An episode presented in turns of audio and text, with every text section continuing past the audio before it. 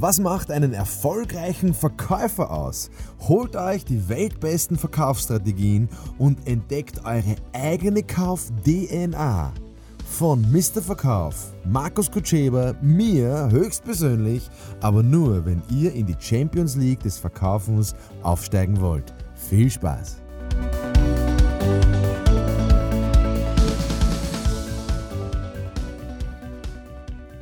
Wie werde ich zum Sieger im Verkauf? Das ist das Thema äh, vom heutigen Podcast.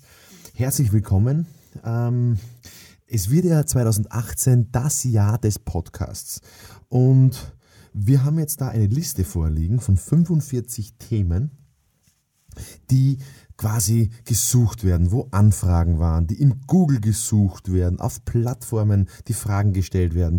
Und jetzt habe ich gerade gesprochen mit unserem Tonmeister, dem Philipp. Den Nachnamen verrate ich jetzt nicht, aber äh, mir liegt er auf der Zunge. Aber Break darf ich sagen. Break. Und zwar, wir haben jetzt gerade diskutiert, wie werde ich zum Sieger im Verkauf.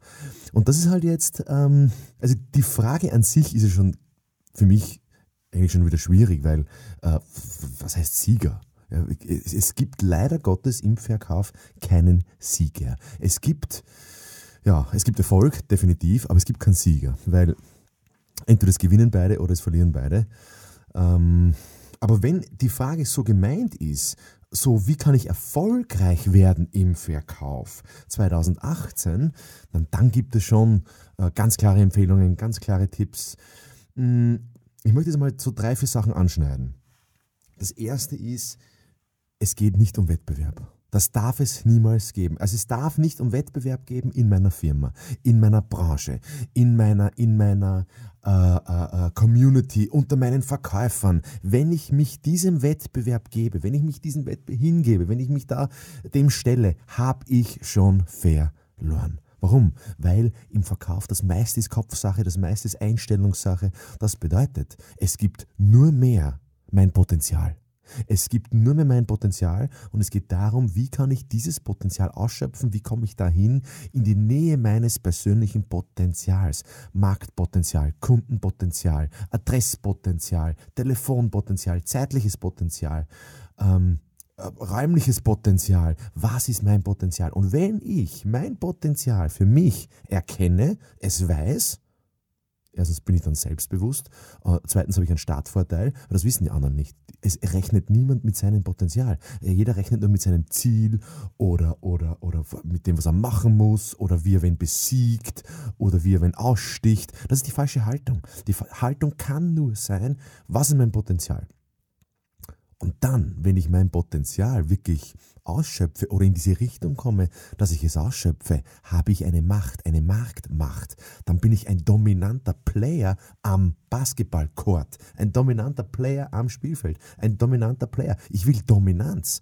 Ja, dieses Wort wird manche abschrecken, aber es ist mir völlig wurscht. Äh, es geht um Dominanz in meinem Markt. Es sind betriebswirtschaftliche äh, Grundgesetze. Es geht darum, am Platz zu dominieren. Das hat nichts mit, also mit aggressiv zu tun oder mit, mit, dass ich wen verletze, sondern ich bin präsent, ich bin dominant, ich bin aufmerksam. Die Leute sehen mich. Ähm, mir wurscht, was die von mir halten. Ist, völlig, ist ja kein Sympathiewettbewerb, äh, sondern es geht darum, wie kann ich mein Potenzial ausschöpfen. Also das ist einmal eine ganz wichtige mentale Haltung, äh, damit ich erfolgreich äh, sein kann in einem Feld. In dem Feld halt Verkauf oder Vertrieb oder Betrieb sogar. Das wäre sogar noch, noch die Steigerung, weil eben, aus meiner Sicht ist ja jeder im Vertrieb auch im Betrieb und jeder im Betrieb auch im Vertrieb. Also wir sind einfach Menschen und, und, und jeder verkauft halt Tag und Nacht. Der erste Punkt. Der zweite Punkt, wie kann ich zum Sieger werden? Naja, indem ich ganz genau weiß, was macht mir Spaß, was macht mir Freude, womit kann ich mich identifizieren. Ähm, weil, wenn ich das mache, was mir Spaß macht, wenn ich zum Beispiel am Basketballcourt eine Position finde, die mir entspricht, die zu meiner Persönlichkeit passt, die ich mit Freude mache, die mir einfach taugt, wo ich einfach eine Garde habe in dem, was ich mache, dann werde ich es auch gut machen. Ganz einfach. Ähm, das, dieses Wort Spaß ist halt für manche ein bisschen so störend. Ich sage halt Gaude dazu. Äh, oder, oder du sagst halt Freude. Oder du sagst halt einfach, das entspricht mir. Das heißt, sucht euch raus, was entspricht euch in eurem Tätigkeitsfeld und dann macht ihr 90% der Zeit genau das. Dann werdet ihr erfolgreicher sein als vorher. Da gibt es gar keinen anderen Weg äh, vorbei. Der dritte Punkt, was du machen kannst für, als Vorbereitung für, für dein Jahr, für deine Planung, für dein, eigentlich für dein ganzes Verkaufsleben, ist zu überlegen, wie gehe ich jetzt mit Frust um? Weil es wird so sein, dass du nicht immer gewinnen kannst. Es wird so sein, dass du nicht immer jeden Kunden äh, zum Abschluss bring, bringen kannst. Es wird so sein, dass du manchmal verlierst. Und deswegen beschäftige ich mich jetzt schon mit dem Verlust und sage, hey, es kann sein, dass es nicht funktioniert. Ja, und? Trotzdem macht es mir Spaß. Ich verzichte nicht auf Spaß deswegen. Und diese Haltung sollte ich übernehmen. Das heißt, äh, wenn es nicht verliert, also wenn es kein Erfolg war, hat es zumindest Spaß gebracht. Und das nenne ich Fokus und das nenne ich Energie und das nenne ich äh, Umgang mit, mit Frust muss einfach ganz klar definiert sein. Da müssen Programme sein, da muss da muss es irgendeine Hitlist geben. Ah, schon wieder Kunde nicht abgehoben. Aha, da schon wieder was nicht verkauft. Das, das muss mir irgendwie taugen. Also wenn du mit deinem Frust nicht gut umgehen kannst, hast du im Vertrieb, also du kannst alles machen, aber im Vertrieb kannst du halt nicht gehen. Das, das wird halt nicht funktionieren, weil es wird frustig. Es wird einfach so sein, dass von zehnmal vielleicht nur einmal was draus wird. Das ist manchmal so. Aber ich will nicht viele Kunden, sondern wieder die richtigen Kunden, die zu mir passen. Ähm, was kann man noch machen? Naja, geduldig sein. Also ich habe ich hab so unterschätzt bei, bei sehr vielen Kunden, ähm, mit denen ich das erste Mal ins Gespräch gekommen bin, das zweite Mal ins Gespräch, das dritte Mal. Es ist erst beim fünften Mal so richtig was draus geworden. Das kann auch manchmal fünf Jahre lang dauern. Also nicht glauben, wir engagieren oder du hörst jetzt einen Podcast an von einem Verkaufstrainer und der sagt dir jetzt, ja, du machst jetzt das, das, das und dann kauft jeder. Blödsinn es dauern, das einzige Richtige, was ich dir sagen kann, ist, aus meiner Erfahrung halt, dass es dauert viel länger, als du glaubst. Wenn du ein Haus baust und du planst ein Jahr, ja, wird es zwei Jahre lang dauern.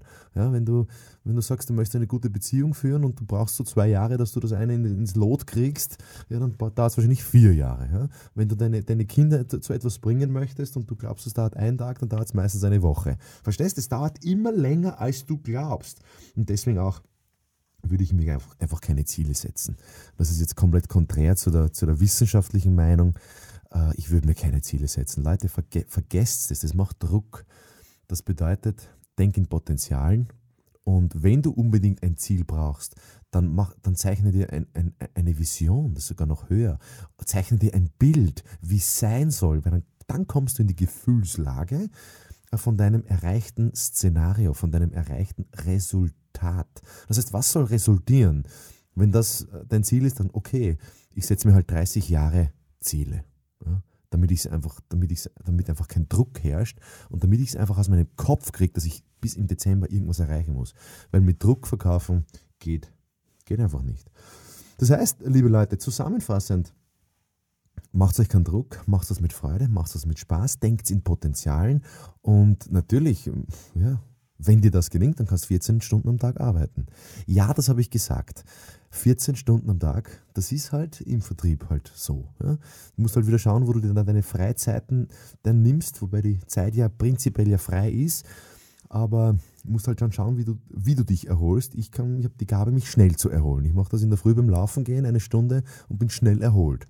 Ähm, da ist halt jeder anders aber du musst halt wirklich viel machen. Da, führt kein Weg vorbei. Also die ganzen acht Stunden angestellten Vertriebler, die bringen aus meiner Sicht immer viel zu wenig zusammen und sind dann irrsinnig enttäuscht, dass es keinen Knopfdruck gibt für Erfolg, weil die halt alle Teilzeit arbeiten. Ja, das ist halt leider so. 40 Stunden im Vertrieb ist Teilzeit. Das, das, das ist einfach so. Ähm, wird nicht vielen gefallen, aber das ist halt so meine Erfahrung mit 5000 Seminarteilnehmern und ich, ich, verkaufe ja auch selber, ich bin, habe selber zwei GmbHs, wo ich ja ständig mit, mit Menschen rede und denen versuche, irgendwas zu verkaufen. Mm, ja. Und von diesen Ansichten, Erfahrungen, Meinungen, Inputs, Impulsen könnt ihr profitieren. Bleibt dran. Ähm, Schreibt mir eure Fragen. Auf allen Kanälen findet ihr mich. Markus Kutschewa ist der Name. Falls er noch nicht durchgedrungen ist, möchte ich mich in aller Form entschuldigen, dass ich die Aufmerksamkeit von euch noch nicht erreicht habe. Aber jetzt dürfte es ge gelungen sein und wünsche euch nicht nur viel Erfolg, sondern viel Spaß, viel Freude. Und liked es, teilt es, kommentiert es und, und bringen wir da eine ordentliche, vielleicht sogar Community zusammen, Es würde mich freuen, euch dabei zu unterstützen. Alles Gute.